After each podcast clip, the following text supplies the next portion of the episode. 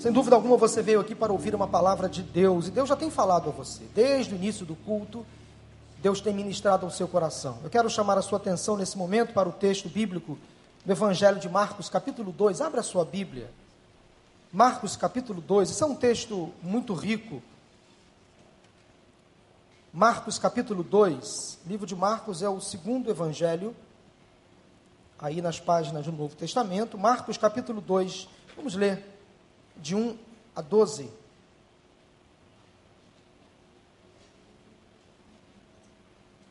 Diz assim a Bíblia, a palavra de Deus: poucos dias depois, tendo Jesus entrado novamente em Cafarnaum, o povo ouviu falar que ele estava em casa.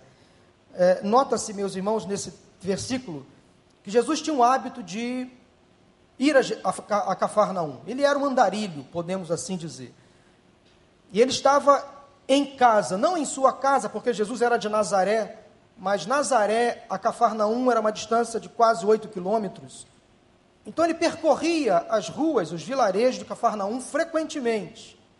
E ele tinha o hábito de ir a Cafarnaum, conforme o texto nos diz.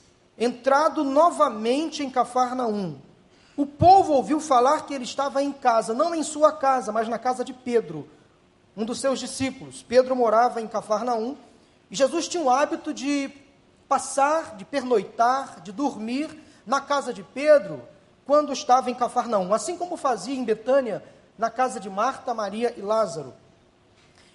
E versículo 2 diz que muita gente se reuniu ali de forma que não havia lugar nem junto à porta. E ele, Jesus, lhes pregava a palavra. Jesus arrastava uma multidão. Então, o assunto da cidade, o assunto de Cafarnaum foi a chegada de Jesus. Ele está novamente aqui em Cafarnaum. Então a multidão se reuniu em frente à casa de Pedro para ouvir a mensagem de Jesus. E aí o texto é muito interessante. Diz que não havia lugar nem junto à porta. A casa estava lotada. Pessoas à porta ouvindo a mensagem de Jesus. Mas aí o inusitado acontece. Versículo 3 diz que vieram alguns homens trazendo-lhe um paralítico carregado por quatro deles. Não podendo levá-lo até Jesus por causa da multidão, removeram parte da cobertura do lugar onde Jesus estava e, pela abertura no teto, baixaram a maca em que estava deitado o paralítico. Você pode imaginar a cena? A casa cheia, lotada, nem junto à porta havia lugar para que as pessoas pudessem entrar e ver Jesus de perto. Então, alguns homens levaram um paralítico para que este homem então paralítico pudesse ver Jesus. Uma multidão estava ali dentro da casa e fora dela também, e essa multidão impediu que aquele homem paralítico, carregado por quatro outros homens, pudesse então conhecer Jesus, vê-lo de perto. E aí me faz lembrar também a passagem de Lucas 19, quando Zaqueu, impedido de ver Jesus por causa da multidão, correu adiante, subiu numa figueira para ver Jesus passar. Interessante como as pessoas criam mecanismos, formas às vezes estranhas, inusitadas para ver Jesus. Assim como os quatro homens deste texto armaram uma situação constrangedora para alguns, para que aquele paralítico pudesse ver Jesus. Zaqueu também armou uma situação estranha, correndo adiante, subiu na figueira para ver Jesus passar. Mas aí aqueles quatro homens removeram parte da cobertura, fizeram um buraco no telhado e cuidadosamente baixaram o paralítico através de cordas. Ele estava deitado numa maca, numa espécie de colchonete. Eles amarraram aquele paralítico com muito cuidado, para que ele não caísse daquela altura, e eles baixaram o paralítico, de modo que Jesus então percebeu, quando fizeram o buraco no telhado, e baixaram a maca em que estava deitado o paralítico. Versículo 5.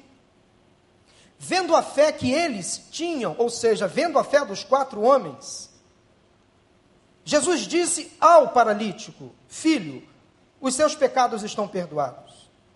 Mas dentro daquela casa estavam sentados ali alguns mestres da lei, judeus, religiosos, pensando, raciocinando em seu íntimo.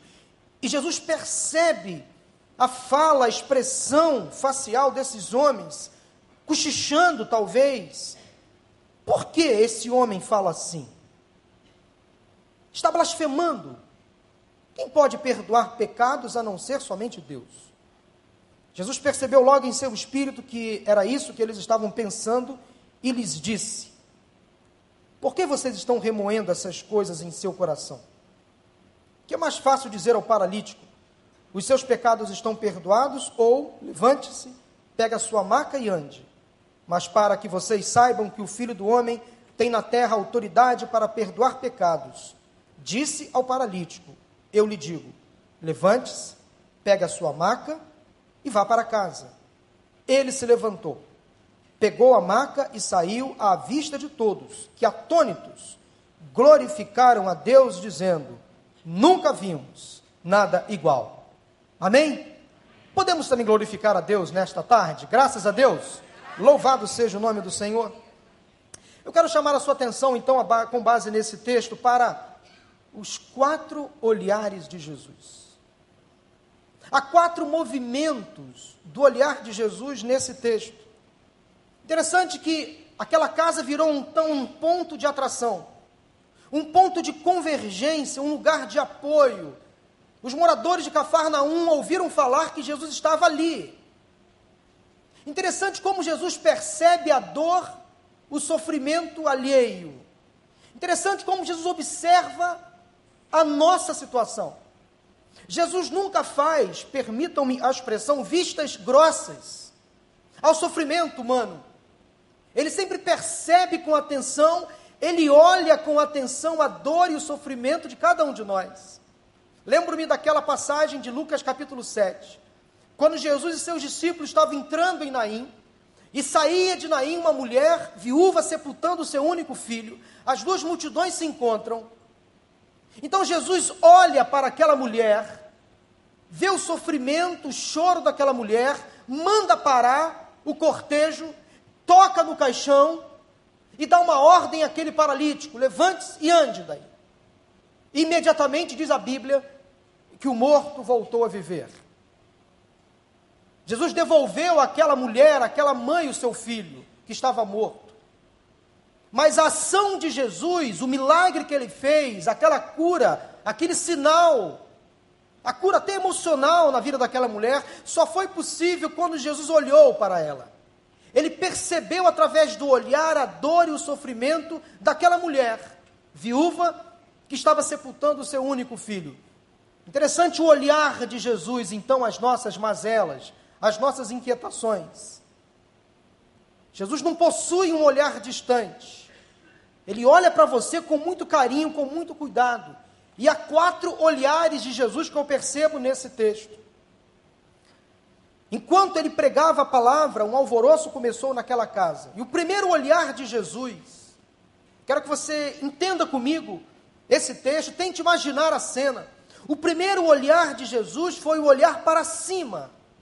Jesus olhou para cima, versículos 3 e 4. Ele olhou para cima e viu quatro homens abrindo um buraco, rasgando um buraco no telhado daquela casa, a casa de Pedro. Ele olhou para cima e percebeu uma atitude muito surpreendente. Ninguém imaginava que aqueles quatro homens fossem fazer o que fizeram. Levaram o paralítico, amarraram-no numa corda, prenderam-no na maca, subiram no telhado, correram riscos Abriram um buraco e desceram um paralítico pelo buraco do telhado. E Jesus teve que olhar para cima. Aquela cena chamou a atenção de Jesus. Ele interrompeu temporariamente a sua mensagem, a sua pregação. Ele olhou para cima. Jesus olhou para cima. E há cinco coisas aqui que eu acredito que Jesus viu quando olhou para cima. Primeiro olhar de Jesus foi, foi o olhar para o alto, para cima. Em primeiro lugar, quero dizer que ele viu uma preocupação genuína daqueles quatro homens. Ele viu quatro homens que estavam dispostos a fazer o que fosse para proporcionar ao seu amigo paralítico uma possibilidade de mudança, mesmo que fosse remota.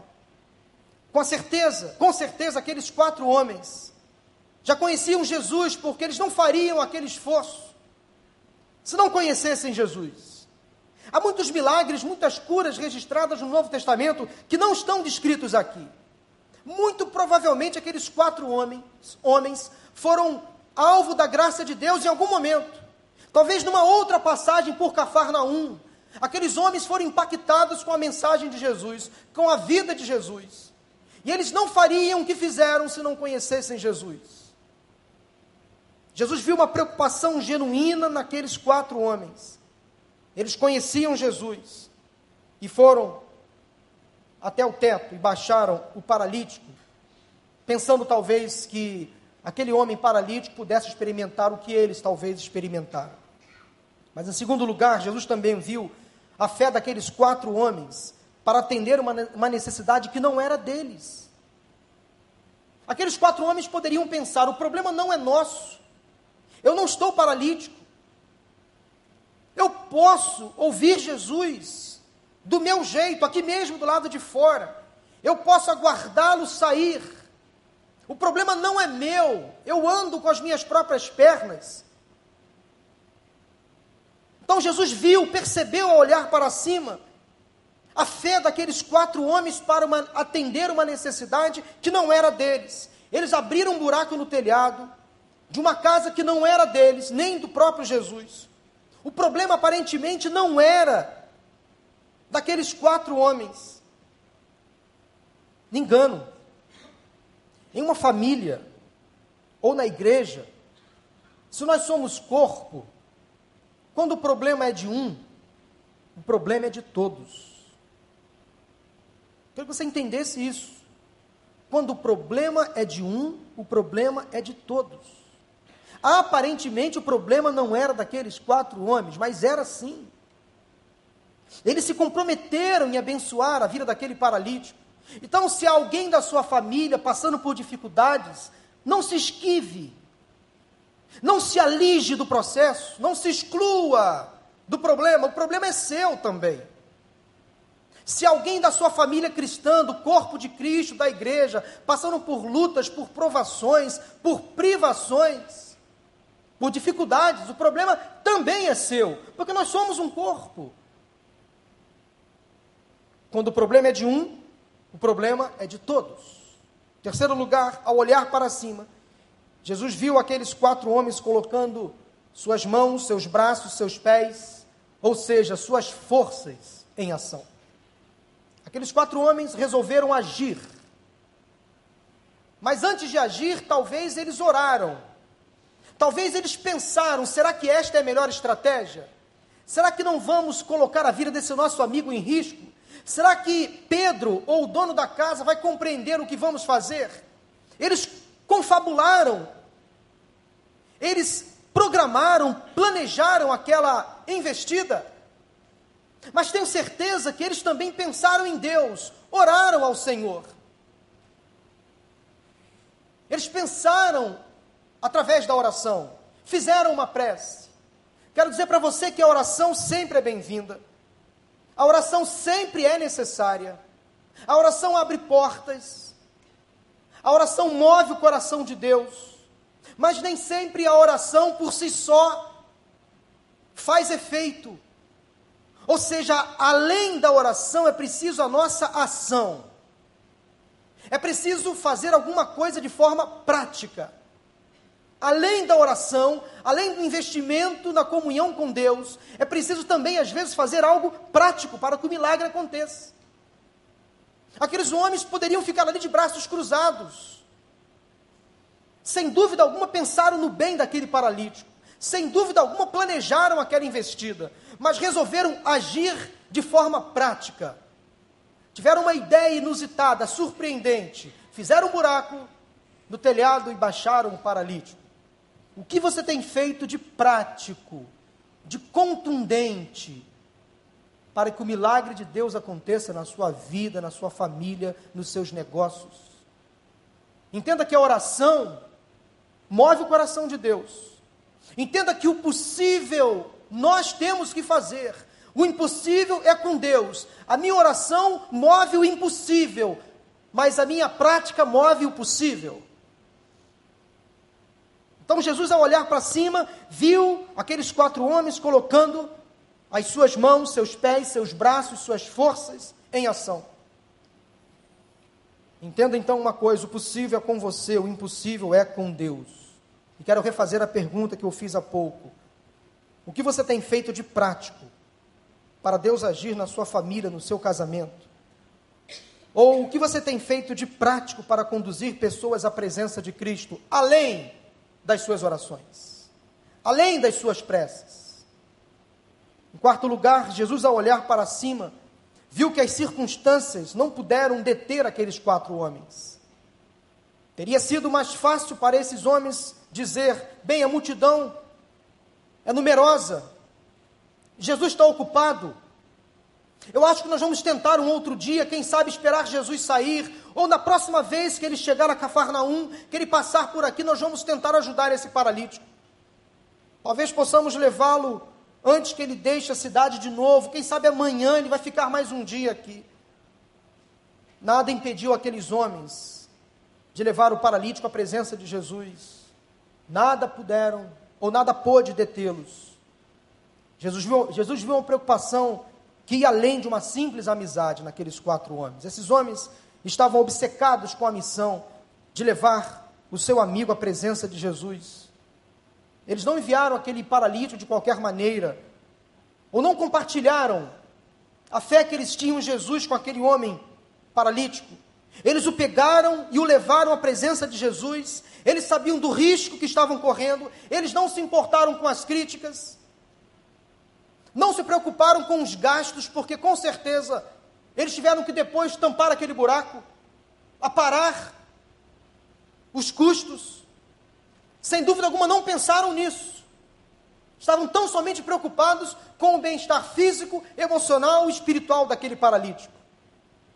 Quem você conhece que precisa desesperadamente de Jesus? O que você poderia fazer para que esta pessoa tivesse então um encontro com Jesus? O que você poderia fazer de prático? Talvez acima, além das suas possibilidades, para que alguém pudesse ter um encontro com Jesus. O que você está disposto a fazer para que essa pessoa conheça o mesmo Cristo que você conhece? Mas em quarto lugar, ao olhar para cima, Jesus viu aqueles quatro homens trabalhando juntos. Isso é muito importante no reino de Deus. Quando nós unimos as nossas forças.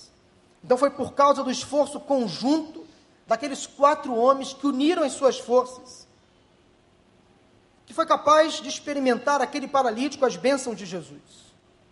Essa então é a peça-chave para qualquer crescimento de igreja, o trabalho conjunto.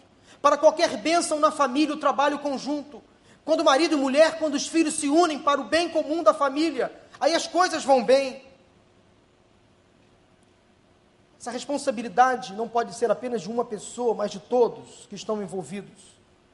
O trabalho é muito difícil, o fardo muito pesado para um ou dois carregarem. É preciso que outros somem, juntem as fileiras e façam forças. Quando todos se reúnem para alcançar a comunidade, nós também iremos experimentar as bênçãos que Jesus está apenas esperando para derramar sobre todos nós.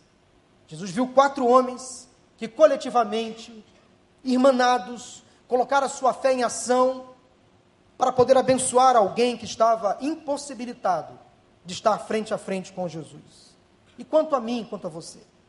O que nós coletivamente estamos colocando de forma prática para que outras pessoas possam conhecer o mesmo Cristo que nós conhecemos. Jesus viu quatro homens que se recusaram a desistir do seu amigo mesmo que isso significasse correr algum risco, eles não podiam esperar uma outra oportunidade. Ali eles agiram. Há muitas pessoas ao nosso redor que convivem conosco, que trabalham conosco, que estudam conosco, que são nossos vizinhos, que estão presas, amarradas, impossibilitadas de ver Jesus, de conhecê-lo frente a frente. E nós podemos então e devemos criar mecanismos para que essas pessoas conheçam Cristo que nós conhecemos. Nós estamos em um ano onde o nosso slogan, o nosso tema anual é mais um. Ou seja, eu preocupado com mais um. Eu preocupado em evangelizar mais um, em abençoar mais um, em falar de Jesus para mais um, em discipular mais um, em cuidar de mais um, em abrir a minha casa para mais um, em ser bênção na vida de mais alguém. Mas às vezes esse mais um só é possível quando eu me junto a alguém. Quando eu somo forças a alguém. Talvez você não se sinta totalmente qualificado para levar mais alguém a Jesus, mais um à presença de Cristo. Mas se você se juntar a alguém, aí sim as coisas vão funcionar. Talvez você não se sinta ainda preparado, pronto, para conduzir mais um, mais alguém à presença de Cristo. Mas se você unir as suas forças, as suas pequenas forças, as forças de alguém, com certeza, vocês vão conduzir uma multidão a Jesus. Jesus, ao olhar para cima, então viu que aqueles quatro homens estavam trabalhando juntos. Você tem tido o mesmo olhar de Jesus? Você tem se surpreendido positivamente com o trabalho e com as obras das outras pessoas? Quando Jesus olhou para cima, Jesus se surpreendeu. E quando você vê alguém trabalhar para Jesus, alguém fazer algo que você não está fazendo ainda, quando você percebe alguém trabalhando, tendo uma ideia que você ainda não teve, que tipo de olhar você tem? Que tipo de impressão você deixa? Quando você olha para cima e percebe alguém fazendo alguma coisa que você não fez ou não teve a ideia de fazer, que tipo de percepção você tem? Jesus elogiou a fé daqueles quatro homens. Diz o texto que Jesus olhou para aqueles quatro homens e se admirou. Que atitude, que fé. Jesus se surpreendeu com a atitude daqueles quatro homens. Via de regra, nós temos, seres humanos, nós temos uma característica de ficar muito mais impressionados ou dar muito mais destaque e valor aos erros do outro aos tropeções dos outros. Via de regra, nós temos uma tendência a não elogiar, a não destacar as virtudes, a não reconhecer os méritos. Infelizmente, nós somos assim. Mas Jesus não era assim. Quando tinha que elogiar, Jesus elogiava. Quando tinha que criticar, Jesus criticava. Mas Jesus nos deixa uma lição muito importante. Jesus viu a fé daqueles quatro homens e se admirou. E curou o paralítico também por causa da fé daqueles quatro homens. Quando você olha para alguém que está fazendo algo importante, de valor, algo que te surpreende, que tipo de atitude você toma? Quando você olha para cima e vê alguém que está acima de você, fazendo coisas muito boas, que tipo de impressão você deixa? Que tipo de comentário você faz? Jesus, sendo Deus, reconheceu a fé daqueles quatro homens, e eu e você precisamos olhar para o alto e valorizar o trabalho que outras pessoas estão fazendo, honrar aqueles que estão no caminho certo. E não ficar tentando se comparar. E não ficar tentando usar aquele discurso do tipo: ah, se eu estivesse lá eu faria melhor. Ah, se eu estivesse na condição dele, seria bem melhor. Se você não está na condição dele, porque Deus não quer que você esteja. É porque você não está preparado para estar no lugar onde você julga estar. Deus conhece todas as coisas. No reino de Deus, há espaço para todo mundo. Então nunca se julgue superior a ninguém. Entenda que cada um de nós tem o seu papel a cumprir tem o seu chamado, o seu dom. Em se tratando de igreja, de coletividade, de corpo de Cristo, nós nos complementamos. Não há um dom que seja superior ao outro, a ponto da pessoa que tem esse dom superior se sentir soberbo, vaidoso. Não é para isso. Deus distribui dons ao seu povo para que o povo se abençoe, para que um ministre na vida do outro e não se ache superior ao outro. Então aprenda com o olhar de Jesus, olhe às vezes para cima. Valorize as virtudes daquela pessoa que está abençoando a sua vida. Lá na sua casa, na sua família, por exemplo, quando o seu cônjuge tomar uma decisão importante, nobre, reconheça. Quando o seu filho fizer um esforço e tirar uma boa nota, reconheça. Não ache que ah, é, o, é o dever dele, é o direito dele, é a obrigação dele. Fez algo de valor. Quando a sua filha ajudar você, mãe, por exemplo, lá nas tarefas domésticas, domésticas, valorize, reconheça, agradeça. Quando o seu marido chegar em casa depois de um dia de trabalho e levar um bombom para você, uma bala juquinha, seja o que for, agradeça, reconheça.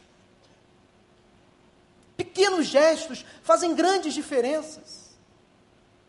Então, o primeiro olhar que nós precisamos encontrar no texto e precisamos repetir em nossa vida é o olhar para cima.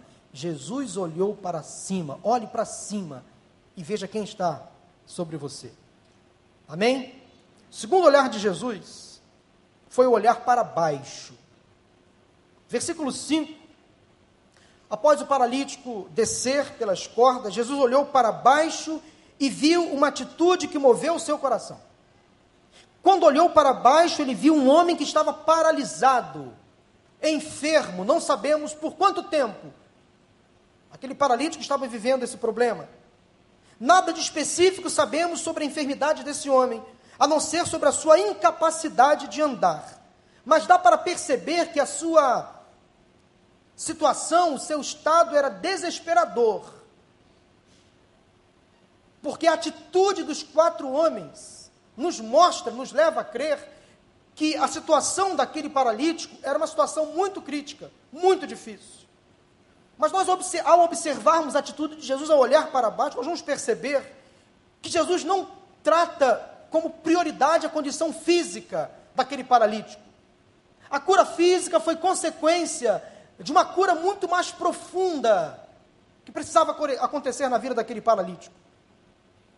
Jesus, ao olhar para baixo, viu a situação miserável do coração daquele sujeito.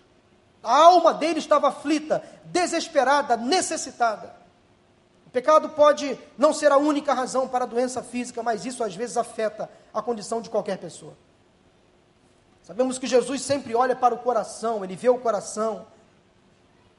Nós somos, conforme nos diz lá em 1 Samuel, nós somos exteriores, nós olhamos a embalagem, nós olhamos o que está por fora, mas Jesus olha o interior.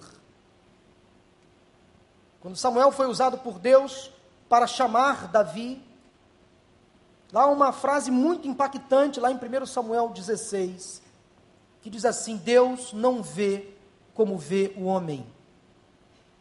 O homem vê o exterior, mas Deus vê o interior.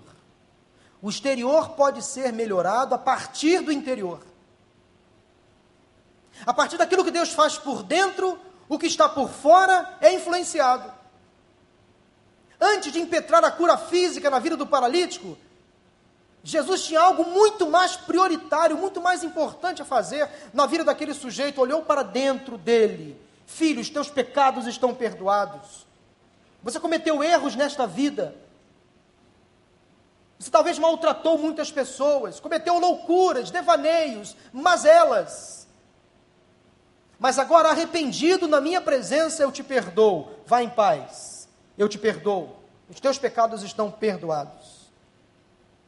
Jesus olha então para o interior do ser humano e percebe que dentro do coração há sujeiras, dentro da alma, há muitos cantos escuros que precisam receber a luz de Cristo Jesus. Quero dizer para você nesta tarde e noite que Jesus olha para dentro de você. Só Jesus tem capacidade, poder para olhar o que está dentro do seu coração, para vasculhar os cantos mais obscuros da sua alma, até o seu inconsciente. Só Jesus pode alcançar o seu inconsciente e fazer varrer, fazer limpar todas as impurezas que você acumulou lá dentro da sua mente, sem perceber. Jesus olha para o nosso interior. Algo também incrível que vemos nesse versículo algo que chamou a minha atenção, que me faz pensar em algo muito importante. Jesus viu a fé daqueles quatro homens, a fé daqueles quatro amigos. Isso é muito óbvio no texto. Mas ele também viu, meus irmãos e amigos, apesar de não estar claramente no texto, isso me chamou a atenção, a pequena fé deste paralítico, porque ele se submeteu a uma atividade de risco para ver Jesus. É claro que ele também teve fé, pequena, mas teve.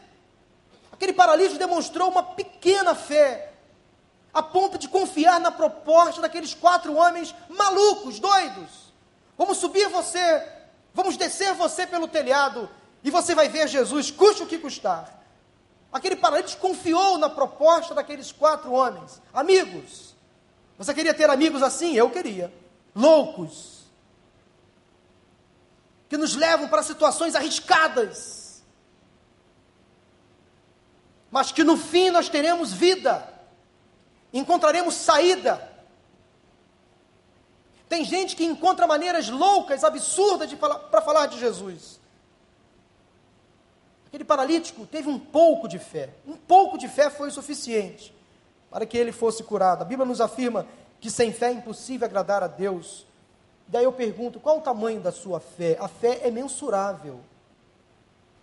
Jesus fala de pessoas que tiveram pouca fé, de pessoas que tiveram muita fé, ou de pessoas que não tiveram fé alguma. Qual o tamanho da sua fé? Onde você tem colocado a sua fé? Onde você tem depositado a sua esperança, a sua confiança? Em nada ponho a minha fé, senão na graça de Jesus, no sacrifício remidor, no sangue do bom redentor. A minha fé e o meu amor estão firmados no Senhor, estão firmados no Senhor. Amém? Amém. Coloque a sua fé em Deus, mesmo que seja pequena mesmo que seja irrisória, não importa. É fé, é pequena, é o que Deus quer para fazer uma revolução na sua vida. Um milagre pode acontecer.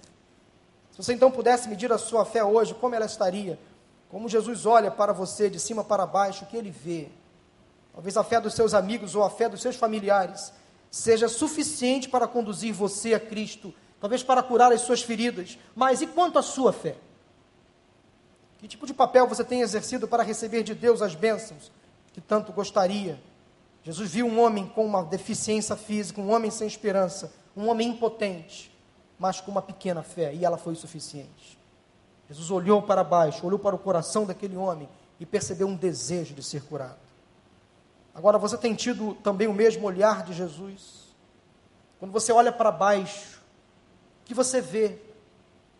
Você se inconforma com as mazelas humanas? Que tipo de sensação você tem quando olha para baixo e percebe pessoas sofrendo? Pessoas com dificuldades? Que tipo de olhar você tem? Que tipo de sentimento você tem quando percebe pessoas abaixo de você? Que atitude você toma quando olha para baixo e percebe pessoas sofrendo? O primeiro olhar que aprendemos com Jesus no texto é o olhar para cima, pessoas que estão acima de nós. Agora é o olhar para baixo, pessoas que estão abaixo de nós, uma condição inferior a nós. Que tipo de atitude você toma quando olha para essas pessoas? Mas há um terceiro olhar no texto. O primeiro deles, olhar para cima de Jesus, o segundo, olhar para baixo. Agora, versículos 6 e 7 eles nos mostram que Jesus olhou para os lados. Jesus olhou em volta. Parece que toda vez que Jesus estava ministrando ao povo, os críticos, de alguma forma, tinham um lugar de destaque na primeira fila. Eles apareciam, brotavam, surgiam do nada. Então Jesus olhou em volta e viu uma atitude que entristeceu o seu coração. Jesus, muito bem intencionado, como sempre, pensando em curar aquele paralítico, em atender aquela necessidade, em abençoar a vida daqueles quatro homens que fizeram um esforço tremendo. E ali à sua frente estavam os críticos, de plantão, de camarote, prontos para dar umas, uma, uma, uma espetadinha em Jesus. Líderes religiosos conheciam a lei. Essas pessoas tinham sido enviadas como espiões para observar Jesus e tentar encontrar algo de errado no seu ensinamento. Alguns dos mestres da lei, diz o texto, raciocinavam em seu íntimo, ficavam ali, ficaram confabulando, pensando: bom, quem é ele, hein? Para dizer que perdoa pecados. As palavras que aqueles homens estavam ouvindo de Jesus eram muito, para as suas mentes pequenas, limitadas. Estavam ali raciocinando em seu íntimo, conforme diz o texto: Por que este homem fala assim? Ele está blasfemando. Quem pode perdoar pecados a não ser Deus? Na teologia judaica, os judeus esperavam a vinda de um Messias, e nem o Messias esperado pelos judeus tinha poder para perdoar pecados, nem o Messias. Por isso que acusaram Jesus de blasfêmia. Jesus, com aquelas palavras ao paralítico, filho, seus pecados estão perdoados, estava admitindo que ele era o próprio Deus, a própria divindade em pessoa, estava ali na frente daqueles homens críticos. Isso era muito para aqueles mestres da lei. Então Jesus, quando olhou em volta, percebeu os críticos, os murmuradores, os observadores, aqueles que vão apenas para reclamar. E eles foram com mentes fechadas, com os corações fechados. Eles não foram com a missão de buscar a verdade, mas para encontrar falha e algum tipo de culpa para condenar Jesus. Há pessoas que frequentam esse lugar apenas dispostas a observar, a criticar, a reclamar. Observam tudo, criticam tudo. Tem sempre uma resposta, tem sempre uma argumentação sempre um olhar crítico, reclamando das coisas. Pessoas que não entregam seu coração nunca estão satisfeitas, estão aqui entre nós. Mas o interessante é notar que o olhar em volta, o olhar de Jesus, nunca é um olhar de condenação, nem de afastamento, muito pelo contrário. Quando Jesus olha em volta, ele percebe que há muitas diferenças no grupo. Quando ele olha em volta, ele, olhar, ele traz um olhar de compreensão, de acolhimento, de inclusão. Esse tipo de olhar de Jesus, de olhar em volta, deve nos levar também a aceitar as pessoas como elas são, e não como nós gostaríamos que elas fossem. Nós devemos orar pelos diferentes, devemos orar por aqueles que às vezes não concordam conosco, que pensam diferente. E devemos olhar para essas pessoas com um olhar de compaixão, de misericórdia. Há pessoas ao seu lado no seu trabalho que pensam diferente, que agem de maneira diferente. Que tipo de olhar você tem tido em relação a essas pessoas? Você pode, tem todo o direito de não concordar com o pensamento, com a fala, com a atitude dessas pessoas. Mas eu e você precisamos respeitá-las olhar de compaixão. Jesus nunca excluiu aqueles que o condenavam. Jesus nunca tratou com desleixo aqueles que o criticavam. Eles estavam ali por toda parte. E é assim. É sempre assim. Os críticos, os murmuradores, os insatisfeitos, até os céticos, sempre estarão conosco. Sempre estarão ao nosso lado. Você nunca será unanimidade. Você nunca será bem visto o tempo todo. Você nunca será aplaudido o tempo todo. Sempre você receberá, às vezes, palavras críticas que servirão, a, talvez, até para o seu crescimento. Serão críticas que vão lhe ajudar a crescer, que vão, vão te colocar, talvez, no seu lugar. São palavras, às vezes, às vezes, duras que você vai ouvir, que vão te colocar no seu lugar para você não se achar, para você não se encher, para você não se envaidecer.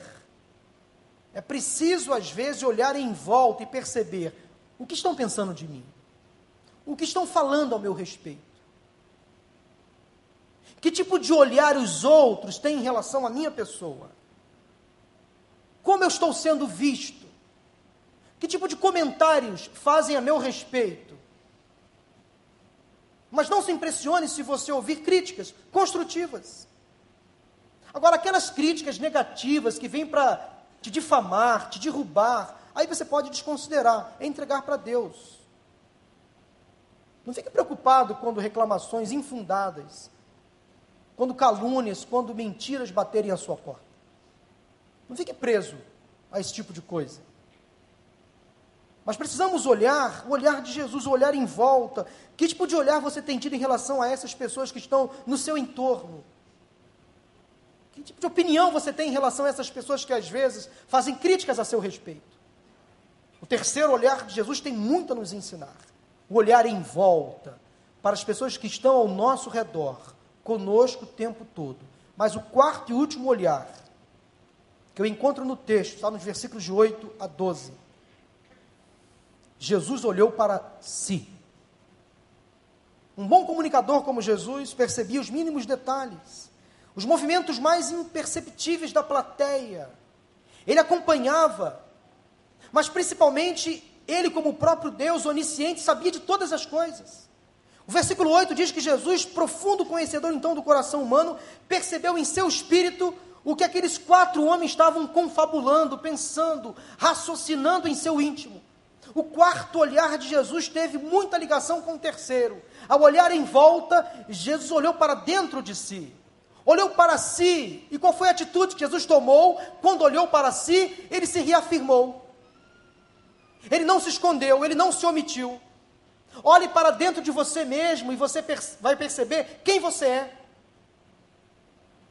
Ao perceber o que estavam falando dele, Jesus pensou olhou para dentro de si e se reafirmou diante daquele grupo: Eu sim sou o Messias. Eu sim sou o Filho de Deus. Eu sim tenho poder para perdoar pecados. Eu sei do meu chamado. Eu tenho convicção da minha missão. Jesus não se omitiu, não se escondeu. Ele se reafirmou diante daquele grupo: Eu sou, eu sou, eu sou. Quando você olha para dentro de você, o que você pensa a seu respeito? Que tipo de olhar você tem sobre você? Que tipo de percepção você tem sobre você? Quem você é para você? Quem está dentro de você? Que tipo de potencial há dentro de você? Quando você olha para você, o que você vê? Um leão ou um gatinho? Que tipo de potencial há dentro de você?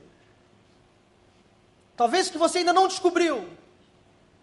Então, quando Jesus olha para dentro dele mesmo, ele nos ensina grandes coisas.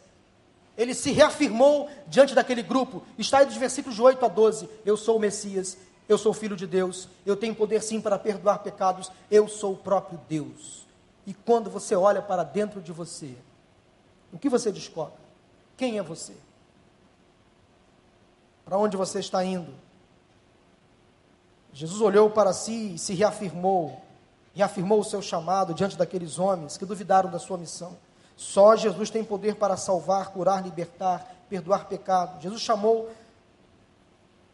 a si mesmo de filho do homem, e este título messiânico é usado 14 vezes em Marcos. É um título que marca, que define a sua estratégia de ministério do seu chamado. Era um título que Jesus precisava usar para aqueles homens, profundos conhecedores da lei, pudessem entender a sua missão. Jesus curou o homem que se levantou, saiu à vista de todos, do meio da multidão, e todos naquela casa disseram: Nunca vimos nada igual. Jesus fez, foi curar aquele homem, curar a sua alma, curar o seu físico. Quando você olha para dentro de você, o que você vê? Qual o seu papel? Qual o seu chamado? Você está precisando se reafirmar diante de alguém? Talvez para você mesmo. Se reafirme dentro de você, para dentro de você, quem você é. Depois se reafirme diante dos outros. Se reafirme para a sociedade, você como crente, como servo de Deus. Você, como chamado de Deus, você tem uma missão. Deus te chamou para grandes coisas. Portanto, esse quarto olhar de Jesus quer muito a nos ensinar. Você precisa olhar para dentro de você para saber quem você é e se reafirmar diante dos outros. Diante desses quatro olhares de Jesus, o que mais lhe impressionou? Que tipo de visão você precisa ter de você mesmo, dos outros e do mundo ao seu redor? Sr. Júnior vai nos ministrar numa canção, num louvor. E logo após eu quero orar por você. Louvemos ao Senhor nesse momento. Eu me, eu me humilharei, teu nome gritarei, como criança eu serei. Mas olha pra mim, tuas vestes tocarei, figueira subirei, aos teus pés eu chorarei. Mas olha pra mim, olha pra mim, Senhor,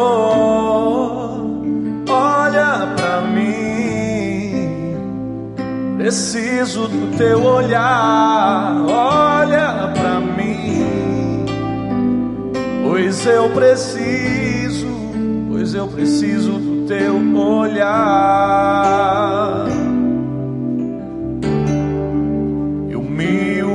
humilharei, teu nome gritarei, como criança eu serei. Mas olha pra mim, tuas vestes tocarei, na figueira subirei, aos teus pés eu chorarei. Mas olha pra mim, olha pra mim. Senhor, olha para mim. Preciso do teu olhar, olha para mim. Pois eu preciso, pois eu preciso do teu olhar. Eu farei o que for preciso para te ver pois não posso deixar que sigais sem me perceber.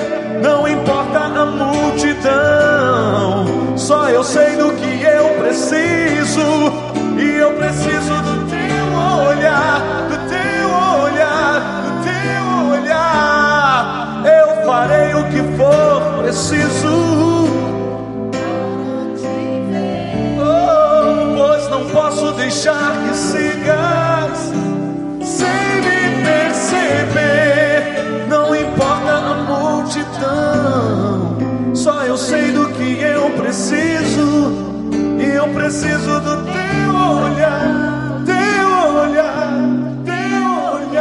Pode ficar de pé nesse momento. Olha para mim. Nós falamos hoje sobre os quatro olhares de Jesus, quatro formas que Jesus tem para olhar para cada um de nós. Ele olhou para cima e viu aqueles quatro homens descendo um paralítico pelo telhado. Eu fiz a pergunta: quando você olha para cima, o que você vê? Que tipo de olhar você tem quando percebe alguém fazendo algo importante de valor? O primeiro olhar de Jesus foi para cima, também falei do olhar para baixo. Quando Jesus olhou para aquele paralítico, curou as suas feridas emocionais, perdoou os seus pecados, curou o seu físico. Quando você olha para baixo, o que você vê? Que tipo de olhar você tem em relação aos necessitados? Falei do olhar em volta, quando Jesus olhou os críticos, os questionadores, aqueles que só reclamam. Que tipo de olhar você tem para as pessoas que às vezes te perseguem, tentam te criticar? Tenha paciência com elas, elas fazem parte do processo, estão aí. Às vezes somos até beneficiados pelo olhar crítico das pessoas. E quando você olha para dentro de você, foi o quarto olhar de Jesus. Ele se reafirmou diante daquele grupo. Você precisa saber quem você é. Você precisa saber que você tem o Espírito Santo de Deus dentro de você. Que você é um ser criado à imagem e semelhança de Deus. Há valor em você. Você pode sair daqui desta tarde, noite, sabendo que você é filho de Deus, que você é amado de Deus, que Deus perdoa os teus pecados, que Deus te coloca de pé, que Deus te dá uma segunda chance. Então, nada de ficar encurvado, de cabeça baixa. Olhe para dentro de você e você vai perceber que o Espírito Santo do Senhor está em você. Aí você pode iniciar a sua semana cheio de bênçãos, de vitórias, de entusiasmo, sabendo eu sou filho de Deus, amado Deus me ama, Deus me perdoou, Deus tem poder para me curar, para restaurar o meu casamento, para curar os feridos da minha família, os enfermos. Deus tem poder até, se for preciso, para a glória dele, ressuscitar mortos. Ele é Deus. Vamos orar. Ó oh, Deus, obrigado pela tua palavra. Obrigado pelo olhar de Jesus, que tem muito a nos ensinar. Como, Deus, amamos a tua palavra. Como a tua palavra é rica, nos traz sempre lições. Muda o nosso caráter, altera o nosso pensamento, muda o nosso comportamento, muda os valores que temos. Muito obrigado, Deus, pelos olhares de Jesus, quando olhou para cima, para baixo, para os lados, para dentro de si mesmo como esses olhares, ó Deus, nos trouxeram hoje lições importantes para a nossa existência. Leva-nos em paz para os nossos lares, aqueles que vão permanecer para o culto da noite. Dá-nos uma semana de bênçãos, de vitórias. Oramos agradecidos em nome de Jesus. Amém. Amém.